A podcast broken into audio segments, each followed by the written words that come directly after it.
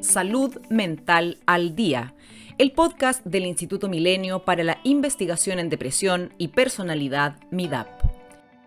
La gordofobia se puede entender como las actitudes, estereotipos sociales negativos y prejuicios hacia las personas con sobrepeso, que pueden ser acompañados de actos de violencia, barreras ambientales o barreras sociales.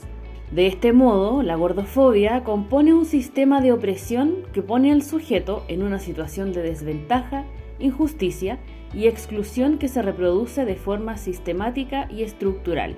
Este texto es parte del resumen del artículo Gordofobia, una deuda en el campo de la psicología, publicado en septiembre de este año por Ana María Gallardo, doctora en psicoterapia e investigadora colaboradora de MIDAP. Anita, bueno, bienvenida nuevamente. Un placer estar conversando en Salud Mental al Día, el podcast de MIDAP. La vez pasada, bueno, conversamos sobre el estrés en las mujeres y madres que migran, ¿no? Pero hoy día nos convoca otro tema que también está muy relacionado con lo que viven millones de mujeres en el mundo, ¿no? Sí, tal cual. Y yo creo que si podemos como unir ambos temas, tiene que ver con la discriminación eh, y el estrés de las minorías también. En el fondo, ambos son temas muy distintos tal vez, pero se unen a través de los enfoques de discriminación y estrés de minorías. Claro, hay algo ahí que, lo, que los cruza. Bueno, estamos justo grabando esta conversación eh, hace en la semana en la que se conmemoró el Día Internacional de la Lucha contra los Trastornos de la Conducta Alimentaria, que fue el 30 de noviembre. Y si bien no vamos a conversar sobre eso, sí podemos darle una, vuelta, porque por supuesto, cuando conversamos sobre trastornos, eh, no sé, alimentarios, se llega desde muchos lugares, ¿no? Y tiene gran impacto eh, todo lo que las personas escuchan y ven con respecto a la relación de las otras personas también con sus propios cuerpos, ¿no? Sí, y qué bueno que partas como mencionando el Día de la Prevención contra los Trastornos de Conducta Alimentaria, porque partimos de la base que para combatir los trastornos de conducta alimentaria, primero tenemos que generar que todos los cuerpos sean aceptados. En el fondo, aceptar que existe una diversidad de, cuerpos. En la medida que exista un grupo de, personas que tienen un cuerpo rechazado, esto va a ser imposible de erradicar, ¿ya? Y por otra parte, interesante para mí que tú también lo señales, porque justamente lo que vamos a hablar hoy día, eh, que tiene que ver con sesgo de peso, sesgo de peso en el área de la salud también, es uno de los temas que voy a presentar en el Simposio Internacional de la Asociación de Trastornos de la Conducta Alimentaria. Ah, buenísimo. En marzo del próximo año, sí. Buenísimo, entonces. Eh, Anita, ¿de qué hablamos cuando.? Bueno, este es un tema que está súper en boga. Eh, bueno, afortunadamente, para bien o para mal, porque también hay muchas activistas que reciben mucha violencia, aún por parte de muchas personas. Pero el tema de la gordofobia es un tema que, bueno, apareció en una conversación que tuvimos con Manuel Ortiz hace algunos capítulos atrás y hoy día vamos a mm, profundizarlo también. ¿Qué, ¿Qué, es lo que se entiende como la gordofobia? ¿Qué es lo que es para quienes no están familiarizadas o familiarizados con el término? Ya, excelente pregunta. Mira, primero me gustaría partir por algo que eh, tal vez en la literatura científica se ha abordado mucho más, que es el sesgo de peso. Y el sesgo de peso tiene que ver con estas, eh, como asumir de forma eh, errónea la condición de salud o el estado físico o los hábitos de salud solamente con mirar el cuerpo de una persona. Por ejemplo, decir, oh, tú tienes sobrepeso, es igual a estás enferma. ¿Ya? Eso es un, un sesgo de peso eh, que está súper estudiado en, bueno, en el mundo y podemos profundizar ciertamente en eso. Pero hay otro concepto que en el fondo es más global, que tiene que ver con no solamente el sesgo de peso que sufren las personas cuando asisten a los servicios de salud o salud física o mental, sino además con otro tipo de discriminaciones, como por ejemplo la, eh, el trato violento, el trato violento denostativo de los medios de comunicación, las barreras sociales, las barreras también ambientales, el hecho de que las personas ya no quepan en los espacios, que, la ciudad no esté hecha para todos los cuerpos, y otras barreras sociales como por ejemplo que las personas con sobrepeso y obesidad tienden a ser más rechazadas en las entrevistas de trabajo es decir, tienen menos oportunidades. Entonces, por eso hablamos de, una discriminación estructural, ¿ya? La gordofobia tiene como, a grandes rasgos, tres como componentes. Podemos hablar de lo interpersonal que tiene que ver con una gordofobia que se basa en la violencia de uno a uno, cuando hablamos de violencia física, psicológica, maltrato. Ah, podemos hablar de la gordofobia internalizada, cuando es la persona que, estando en un cuerpo gordo, ¿no cierto?, asume esas características y las internaliza, cuando decir yo por ser gordo soy flojo, etc. Y eh, también lo más importante es como la gordofobia estructural, que tiene que ver con todos estos sistemas eh, que hace que las personas se sientan apartadas de la sociedad y se sientan discriminadas y también sus oportunidades se ven mermadas. ¿Y hay algunos estudios en los que tú estás trabajando o que ya tienen un, no sé, un artículo, una publicación como resultado. Y me gustaría que conversáramos eh, sobre eso. ¿Qué, es lo que has estudiado y con qué te has encontrado? Ya, perfecto.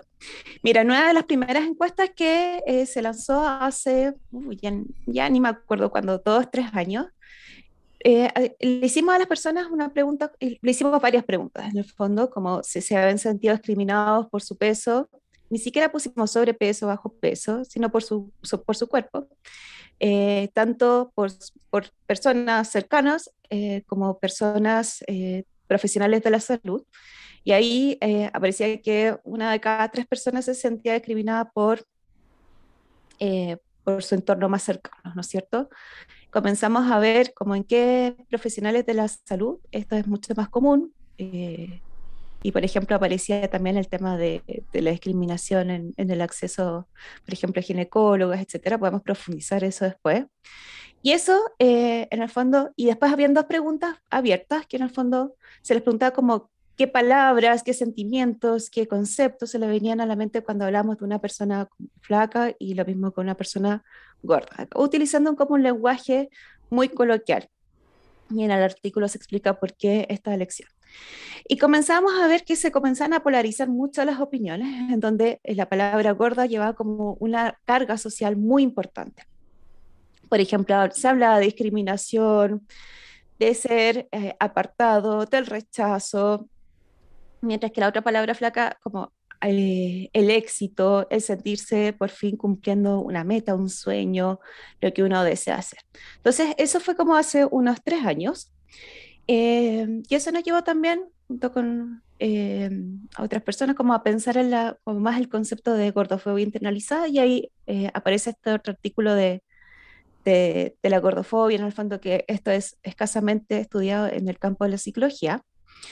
Em, estudios sobre sesgo de peso en medicina y harto, pero de la gordofobia muy poquito. Y eso nos llevó al tercer estudio, que el que estoy trabajando actualmente y es el que eh, me invitaron a, presentar en el simposio de la Asociación Internacional de Trastorno de la Conducta Alimentaria, es súper largo el nombre, eh, que en el fondo me metí a observar las, las conductas de, de, sesgo de pesos que tenemos los profesionales de la salud mental, tanto terapeutas en la, el campo de la psicología como psiquiatras. Y para eso entrevisté a 24, 23, 24 mujeres eh, voluntarias. Eh, escribieron desde Arica a Punta Arena, no sé, casi de todas las regiones. Y también tuve la suerte de contar con participación de dos mujeres eh, mexicanas y una colombiana, porque como se lanzó a través de las redes, de, redes sociales, en el fondo la, invitación llegó más allá de lo que pensaba. Y le preguntamos acerca de, del sesgo de peso en terapeutas y en en el fondo en, psiquiatra. Y salieron temas súper interesantes, eh, como por ejemplo el, el, cómo de repente asignamos una salud mental de, acuerdo al peso, el, el, cómo asumimos los motivos de consulta solamente por el peso, eh, indicaciones que están fuera de nuestra área de, de, de, expertise, digamos, como recomendar dieta. Entonces, por ahí va ese estudio que eh, tiene resultados bien interesantes en el sentido de, por ejemplo, cómo eso afecta al, vínculo terapéutico, de cómo, por ejemplo, los terapeutas, los psiquiatras asumen los motivos de consulta, asignan objetivos que eh, no son, en el fondo, los que ellas consultaban. Eh, y cómo eso también repercute en el sentido de que cuando una persona ha percibido gordofobia o estigma de peso, no es capaz de hablar. ¿Por qué? Porque lo normaliza Y hay muchos de estos relatos que dicen como, mira, yo toda mi vida sufrí estigma de peso, toda la vida me dijeron que mi problema era ser corta. Por lo tanto, una vez que me decía mi terapeuta, mi persona de confianza, yo no fui capaz de poner un límite, no fui capaz de cuestionarlo, no fui capaz de, en el fondo, mostrar mi rabia porque asumía que era algo normal. Anita, ¿y qué era lo que suponían los y las especialistas en salud mental que era la razón por la que la gente preguntaba? Eso está súper interesante porque los motivos de consulta fueron muy variados. Eh, fueron, por ejemplo, personas que llegaban por depresión eh, y ahí, por ejemplo, algunas indicaciones que no son terapéuticas y, eso es parte del sesgo de peso, es decir, como bajando de peso vas a estar mejor de ánimo, siendo que la persona no consultaba por eso, o que bajar de peso va a mejorar tu autoestima y mejorando tu autoestima vas a sentirte mejor, siendo que para la persona no necesariamente su, su peso era un factor eh, que le hubiese molestado, no lo ponía como motivo de consulta. También eh, participaron mujeres con trastorno de la conducta alimentaria y por eso es también importante y por eso también vamos a hablar eso en el, en el, simposio, en el simposio, que las terapeutas le decían como frases como, pero no te preocupes si no vas a engordar, poniendo ellos mismos el concepto de gorda como algo muy negativo, algo que no queremos, algo que no es deseado. Y, y ahí comienza la disonancia cognitiva, como, eh, bueno, no puedo engordar porque eso es algo visto negativo, es algo que ni siquiera mi terapeuta como que lo puede en el fondo enfrentar muy bien.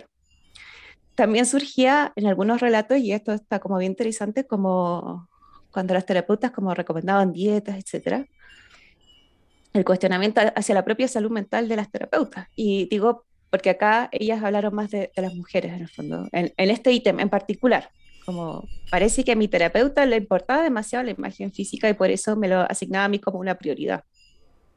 Parece que yo tenía problemas con el peso porque siempre me hablaba de la dieta que le había funcionado y, y eso no lo había traído yo al motivo de consulta. O ella me había indicado que eh, tal vez una operación, pero yo, que ella se había operado tal vez, pero yo no lo ponía como motivo que a trabajar en este espacio terapéutico. Eh, entonces, bueno, eh, los resultados son bien llamativos, la verdad. Sí. Bueno, tú algo mencionaste recién, ¿no? Con respecto a cómo se sentían en particular con las terapeutas mujeres.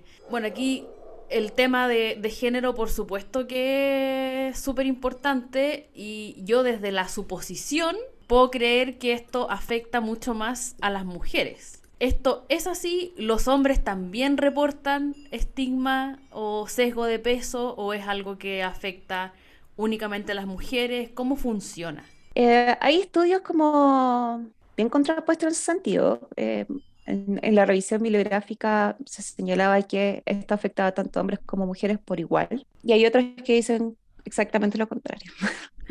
Pero, a ver, ¿de dónde parto yo? ¿Desde dónde por lo menos es mi enfoque? A la mujer desde pequeña se nos ha enseñado que nuestra apariencia física es muy importante para la sociedad. Se nos ha socializado pensando que en el fondo tenemos que ser agradable al ojo. Como un objeto, ¿no es cierto? Como tienes que verte bien. Em, desde chiquitita, desde que nos eh, comienzan, y esto también está súper estudiado, como que las niñas les hablan mucho más de su apariencia física, como mira qué lindo tu pelo, tu vestidito, tus zapatos, y a los niños, por ejemplo, más de sus intereses, mira que el futbolista, qué futbolista te gusta, cuáles son tus dinosaurios favoritos, etcétera. ¿Qué vas a hacer cuando grande?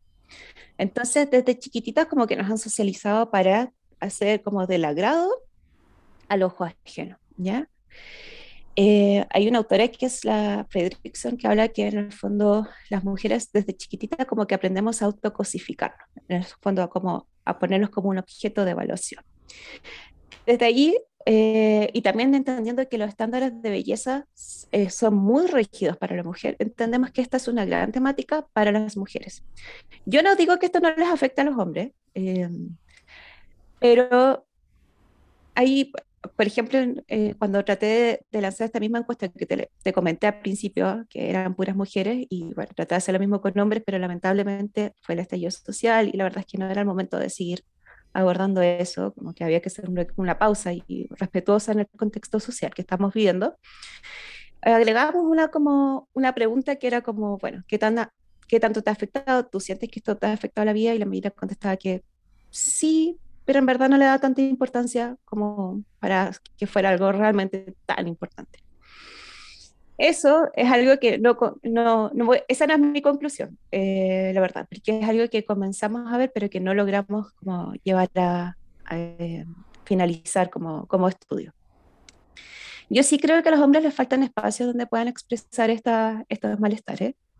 Creo que cada vez hay más presión hacia ellos, eh, cada vez más, incluso de hecho la, la tasa de, de, hombres que tienen trastorno de conducta alimentaria, como anorexia, que antes eran las pacientes eran principalmente mujeres, ha ido aumentando en hombres y eso es, una realidad.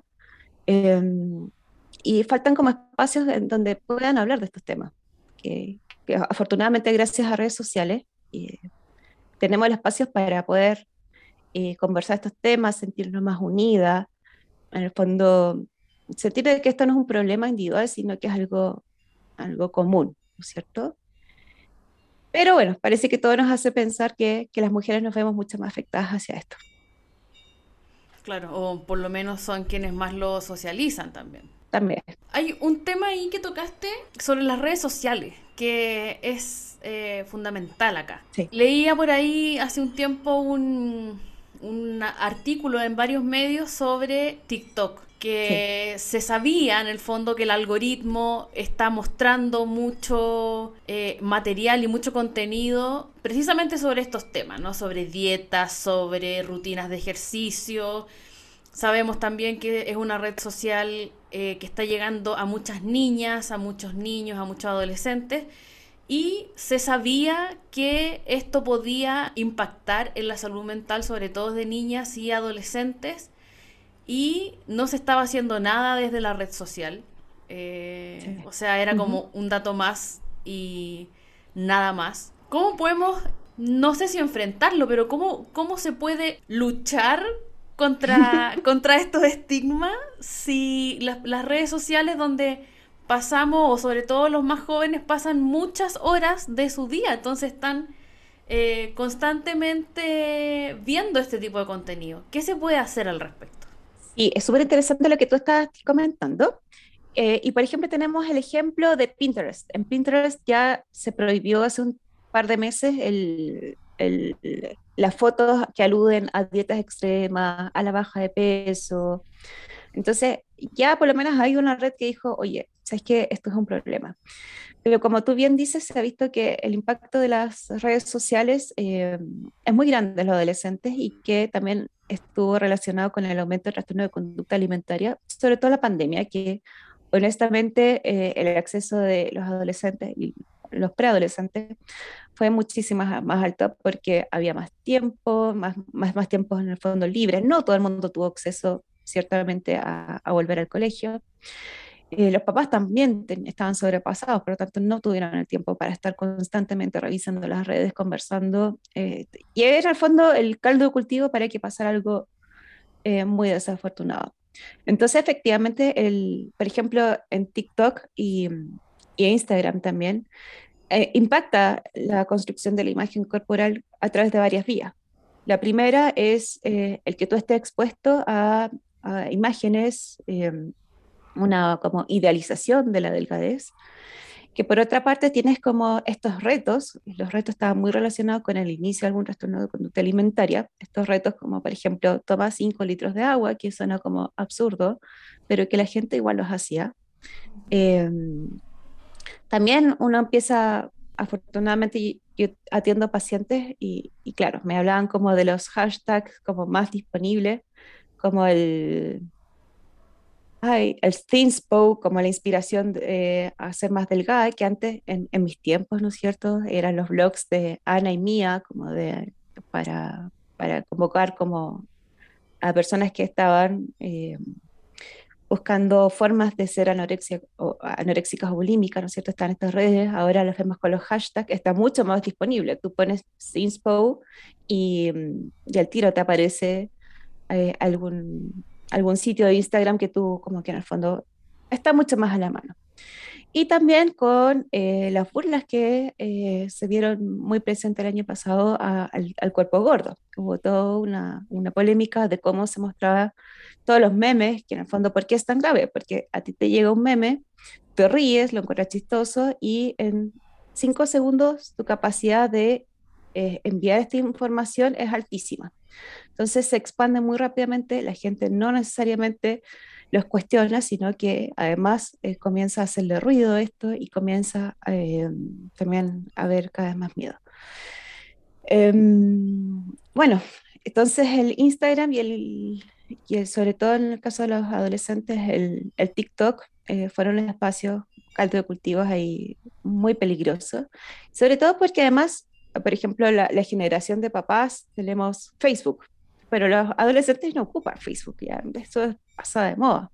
El Instagram, ahí quizás compartimos área en común, pero casi ninguno de nosotros tiene TikTok. Yo básicamente me lo bajé por, por mis pacientes para conocer una realidad. Entonces es un, un, ámbito muy desconocido. Bueno, y en estos mismos espacios también eh, se genera mucha violencia, que es algo, es algo súper curioso, porque uno podría pensar por qué alguien que no te conoce se siente con el derecho no solamente de opinar sobre tu cuerpo, sino que también de agredirte.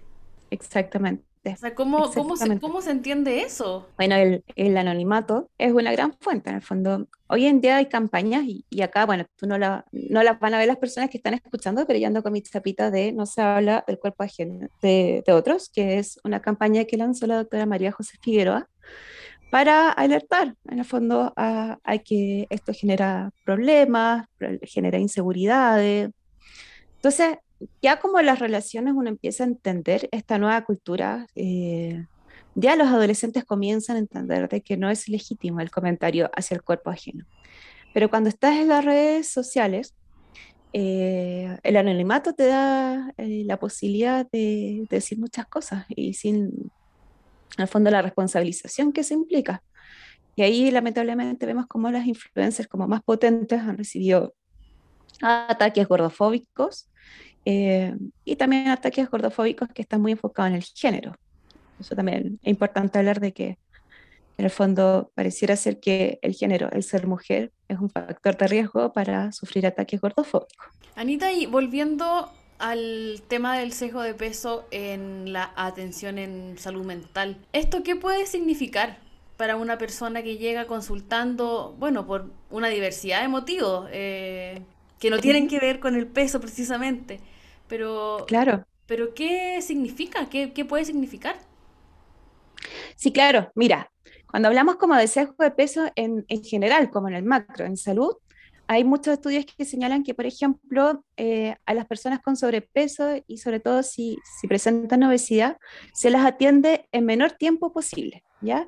¿Por qué? Porque está esta idea que en el fondo ser gordo, ser obeso es algo que tú escogiste, como una decisión individual y una responsabilidad individual, más que un tema, ¿no es cierto?, de justicia social donde entendemos que no todos tienen acceso a la misma calidad de vida, alimentación, deporte, etcétera, incluso porque nuestras genéticas son distintas. Eh, entonces, una investigadora comenzó a abordar este tema y entrevistando a personal de salud, ellos mismos reconocían que los atendían en menos tiempo y además que su atención era de menor calidad, pensando que esto era una responsabilidad individual. Como un castigo pareciera. Sí, es como un, sí, como un castigo social por tu gordura. Mm. Y lo que pasaba cuando se entrevistaba también a los usuarios, decían como, sabes que yo no, no quiero volver más a médico, o sea, las personas dejaban de atender su propia salud, por eso este tema de sesgo de peso es tan importante para la salud. Si tú deseas apoyar a alguien a mejorar su salud, por X motivo, tienes que hacer que la gente adhiera a sus tratamientos. Las personas dejaban de ir, y no solamente dejaban de ir, sino que además tenían miedo a asistir a sus controles. Y en sesgo de peso, en terapias de salud mental, eh, bueno, uno de los, eh, sí eh, aparecieron muchas experiencias de mujeres que, por ejemplo, en los relatos decían que ya les, les daba miedo ir al doctor. Particularmente a los ginecólogos y ginecólogos fueron como los, los más mencionados y, y, es un tema que me encantaría profundizar más, como la violencia obstétrica asociada al sobrepeso.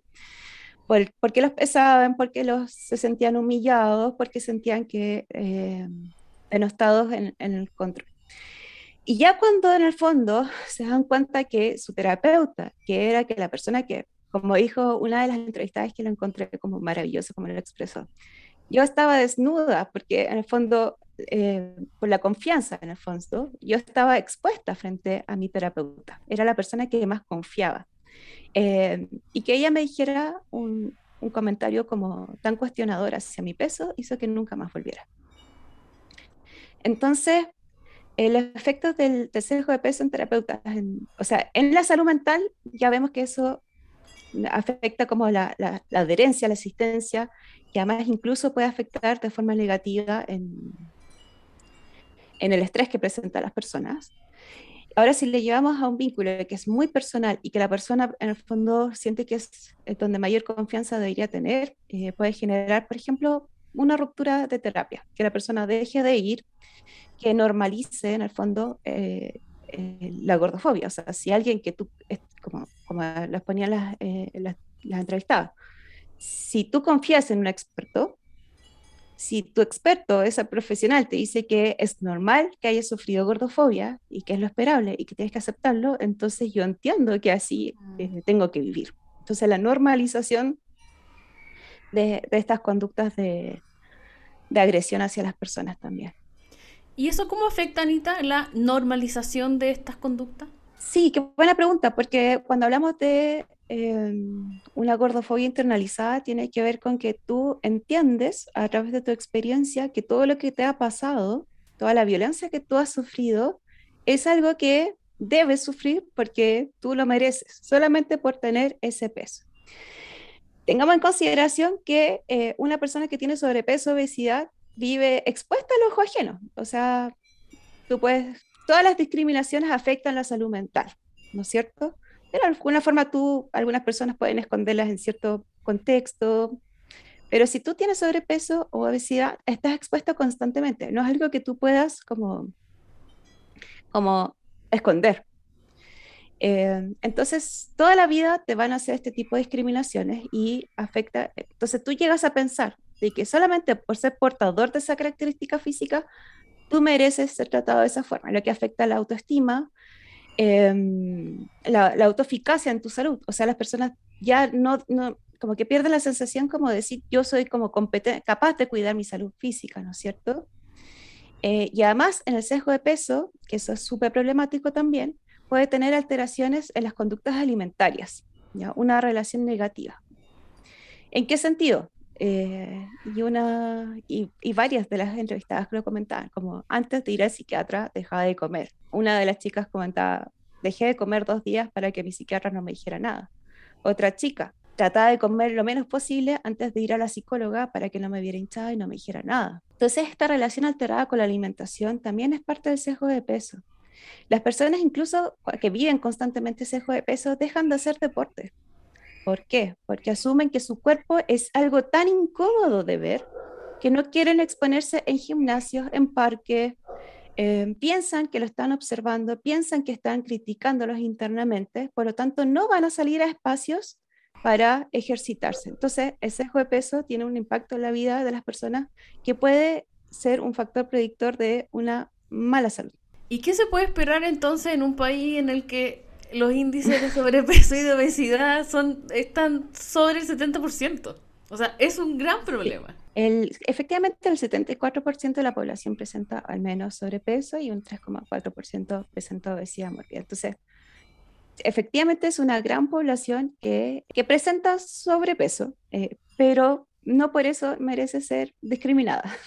Hay que alertar, porque en el fondo ¿Qué es lo que está de, base también de, sesgo de peso? No es solamente lo que hablamos anteriormente, como el castigo social o que este es un problema individual, eh, el rechazo porque tú en el fondo eh, no te cuidas, en el fondo eso es como el, sesgo de peso más, más fuerte, pero también hay a la base como una expectativa de que tú por decirle a una persona que está gorda, vas a cambiar hábitos, ¿no es cierto? Si yo te digo esto es por, por tu bien, es porque yo te quiero ayudar, pero lamentablemente las personas que reciben esos comentarios no lo reciben como algo positivo. O sea, no, por decirte que estás de sobrepeso, las personas van a tomar actitudes de autocuidado.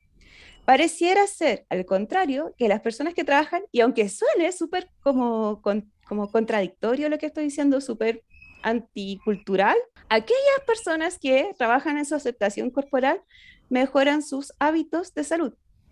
O sea, a través de la aceptación corporal, tú puedes generar que una persona que antes tenía miedo al gimnasio, a hacer eh, deporte, de pronto descubre que, wow, sí me puedo poner un, un, un, ¿cómo se llama? Un buzo, pero también ese es otro tema, la disponibilidad de ropa, pero bueno, ya, ya hablaremos de eso. eso es otro gran tema y por eso merecemos, o sea, necesitamos una ley de detalles, pero ya, no me voy por las ramas.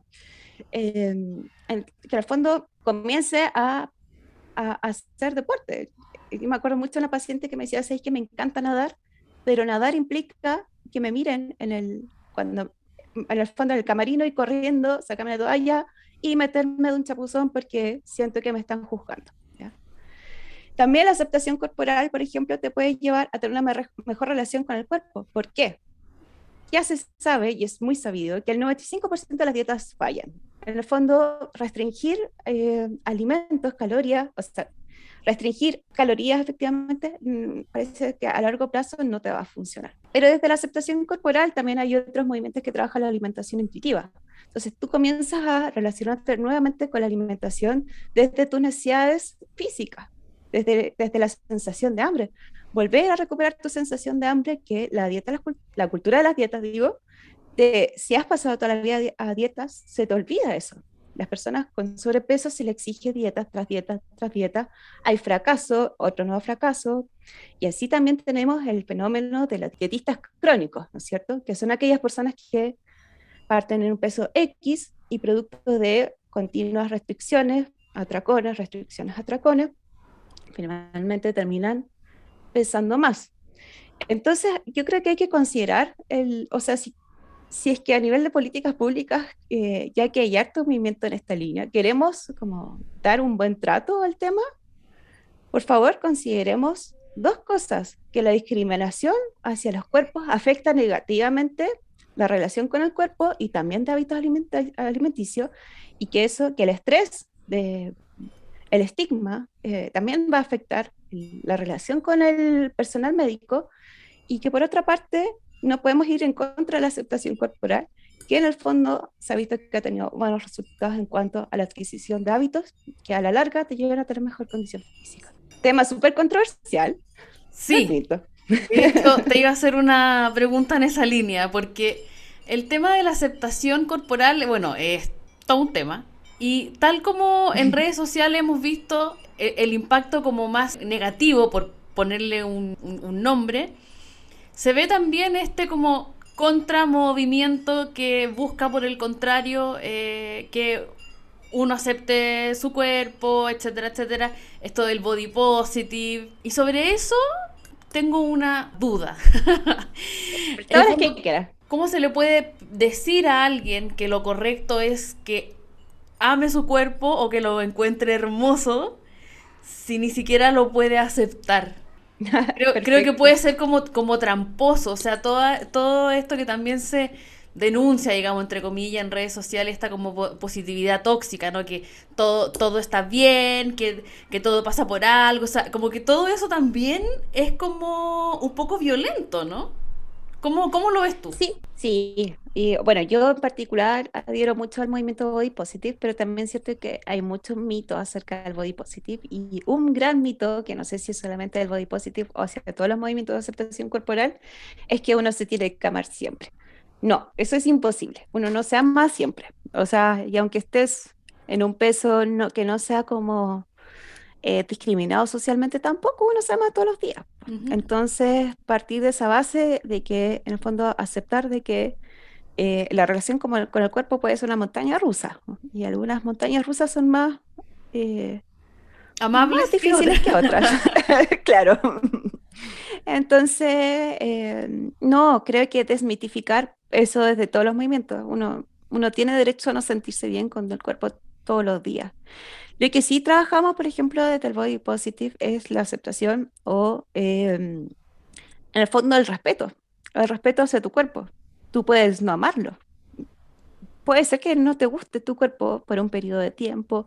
Sobre todo ahora en pandemia, ha sido súper difícil la relación con el cuerpo. Em, pero no por eso lo vas a dejar de respetar. Mm. Respetar en el sentido de cuidar, eh, darle cariño, cuidarlo, de la forma que, que, a ti te haga sentido, pero lo primero es el respeto hacia el cuerpo. Y también podemos eh, hablar como de eh, alabar o fijarnos más como en lo que nos permite nuestro cuerpo, entendiendo que no todos los cuerpos tienen las mismas habilidades, obviamente. Claro. Pero, pero en el fondo, nuestro cuerpo es lo que nos permite estar hoy día aquí, las dos conversando, mirándonos a través de una pantalla y, estar comunicándonos y expresándonos distintas experiencias. Eh, y eso también es parte de la aceptación corporal. Eh, en el fondo, para aclarar un poquito esto de, los movimientos, eh, por lo menos desde el body positive, no, no es un amate siempre, eso es imposible, pero sí es súper importante el tema de la representación, ¿ya? ¿En qué sentido? Y aquí hay una frase de la Yaritza Aparicio, que, no, que es una actriz mexicana que, que ganó un, Oscar, ¿no es cierto? que aparece en la revista Vogue. de Roma, ¿no? Esa, sí. ella misma. Que tiene una frase que decía, yo jamás imaginé que cuando era chica, que en el fondo alguien de mi etnia iba a estar en una revista de moda. ¿Por qué me gusta tanto esa frase? Porque la representación sí importa. Si toda tu vida tú pensaste que las mujeres, las personas gordas, eran fuente de burla, si toda la vida tuviste que las personas gordas no iban a lograr sus metas, que tú pensaste que las personas gordas eran flojas, eran indisciplinadas, eran carentes de control, obviamente que tú, si creces en un cuerpo gordo, tú vas a pensar que esas mismas características son las que tú tienes. ¿Ya? Incluso en el tema del deporte, si tú piensas que las personas son flojas porque son gordas, entonces, escucha, como persona gorda no voy a querer hacer deporte porque ese no es mi espacio, lo que hablamos hace un ratito, ¿cierto? Entonces esto busca generar referentes, referentes que eh, hay actrices hoy en día que en, Hollywood que son gordas y que no tienen papeles de persona gorda que hace el ridículo, sino que una persona gorda que tiene una vida común y corriente y que también puede ser un liderazgo. Entonces, eh, lo pongo tal vez como ejemplo muy concreto de por qué es importante generar esta representación en los medios y, contra, eh, y combatir los eh, estereotipos que, em, que, en el fondo han estado muy presentes y que de hecho el año pasado la revista Nature de, de Medicina publicaron algo súper interesante que se llama la Declaración de Consenso para poner fin a, al estigma de peso, ¿no es cierto? Que hablaban justamente de que hacerse responsable a no generar estos, eh, estos como clichés de personas. Y bueno, eso es parte de los movimientos sociales y por eso son tan importantes todos los movimientos sociales, desde el body positive, body neutrality, activismo gordo, y eso también puede ser un factor protector en las redes sociales. Bueno, y esto claramente es, es, un tema que no solamente abarca el peso, sino que también podemos verlo en la, con, la, con la vejez, por ejemplo, en la que las actrices que son mayores también dejan en el fondo como de existir para la industria. En Chile lo vemos, una actriz de 45 años ya hace el papel de abuela. Sí, efectivamente, lo que pasa es que eh, dentro también de los distintos movimientos se reconoce el edadismo, y el edadismo es una discriminación por, por edad. Claro. Eh, y hay uno de los ejemplos que bien interesantes, el de la actriz de Sex and the City. No me acuerdo, nunca me acuerdo los nombres de las actrices, pero que en el fondo, eh, por estar con sus canas, ¿no es cierto?, visibles, eh, recibió un montón de discriminación y comentarios negativos. Y ella hace como, bueno, tiene esta postura de aceptar las canas. Eh, acá también hay varias. entonces, sí, es como decir, bueno, apropiarse de las canas también, pues, y de que en el fondo no, no vamos a ser jóvenes por siempre. Y mostrar un cuerpo que envejece también es saludable. Saludable porque eh, antes la mujer eh, de más edad tenía como, tendía a esconderse, lo que tú dices, como llegó a los 45 años ya, al contrario de los hombres, tenemos como esta figura, el Silver Fox, como George Clooney, que es súper alabado, pero, pero las mujeres envejecemos y nos vamos escondiendo. Entonces también es un tema de, activismo bien importante. Anita, ¿y qué es lo que se puede hacer, o quizás ya se está haciendo, no, no lo sé, em, desde la formación de profesionales, especialmente de la salud mental, para ir, para ir eliminando estos estigmas? Yo creo que es súper importante eh, tener formación en, de partida en esto que estamos hablando de sesgo de peso, ¿ya? La mayoría de las universidades no, no tienen en sus mallas eh, esta, este, esta unidad. Sé de algunas universidades en que, por ejemplo, solo es en particular una universidad que es el centro de alumnos el que está movilizándose para que una doctora específica les hable acerca de estos temas. Son como esfuerzos como más individuales o grupales, pero poco como unidos todavía. Entonces, hablar de esto, el, en que, por ejemplo, en las mallas de psicología se habla de estrés de las minorías, el efecto de la discriminación, el efecto que tiene el estigma de las, las personas, también eh, específicamente en personas con sobrepeso y obesidad, porque este tema de la discriminación sí ha sido abordado en, otros grupos, pero como que nos hace como todavía mucho ruido parece hablar de este tema en, la atención. Eh, el, que también pensemos en la como salud no pesocéntrica, como que, que, seamos capaces de ver la salud más allá del peso, sino entender los hábitos, la, las variables psicosociales relacionadas con, con el sobrepeso desde un enfoque de justicia social, como que no pensemos que el peso, un IMC, es tan, se asocia a tantas cantidades de patología, ok, eso es importante enseñar, pero también hablemos de eh, variables psicosociales que están a la mano, porque nuestro país es un país de alta injusticia social, de alta inequidad social, y acá lo vemos en, en distribución de áreas verdes, en el acceso a comida fresca, etc. Y también creo que eh, me gustaría como hacer un llamado a mis colegas. El activismo es súper importante y a nosotros, en, por lo menos en, en, el campo de la psicología, o por lo menos como yo me formé, eh, la psicología era lo que pasaba en cuatro paredes, era lo que pasaba en el, en el box, ¿no es cierto? Después se comenzó a hablar con, pero, pero la psicología, la salud mental puede ir también a las personas. Las redes sociales también son un aliado. Eh, lo que me decía muchas como eh, entrevistadas, ¿no es cierto?, este estudio es como gracias a Instagram también encontré influencers, influencers que me hacían sentir bien con mi cuerpo, encontré a psicólogas que hablaban de este tema. En el fondo, hablar de la democratización del, del conocimiento que tenemos a la mano con un simple celular, smartphone.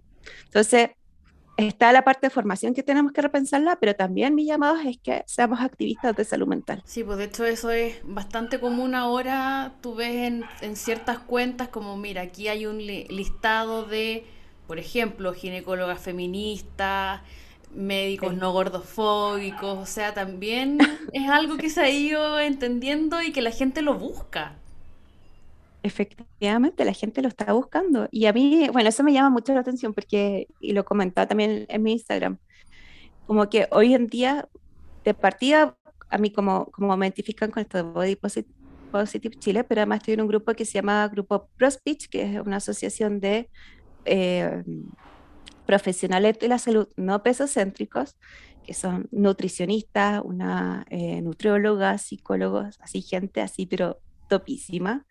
Em, que constantemente están trabajando para eliminar el sesgo de peso en, la salud.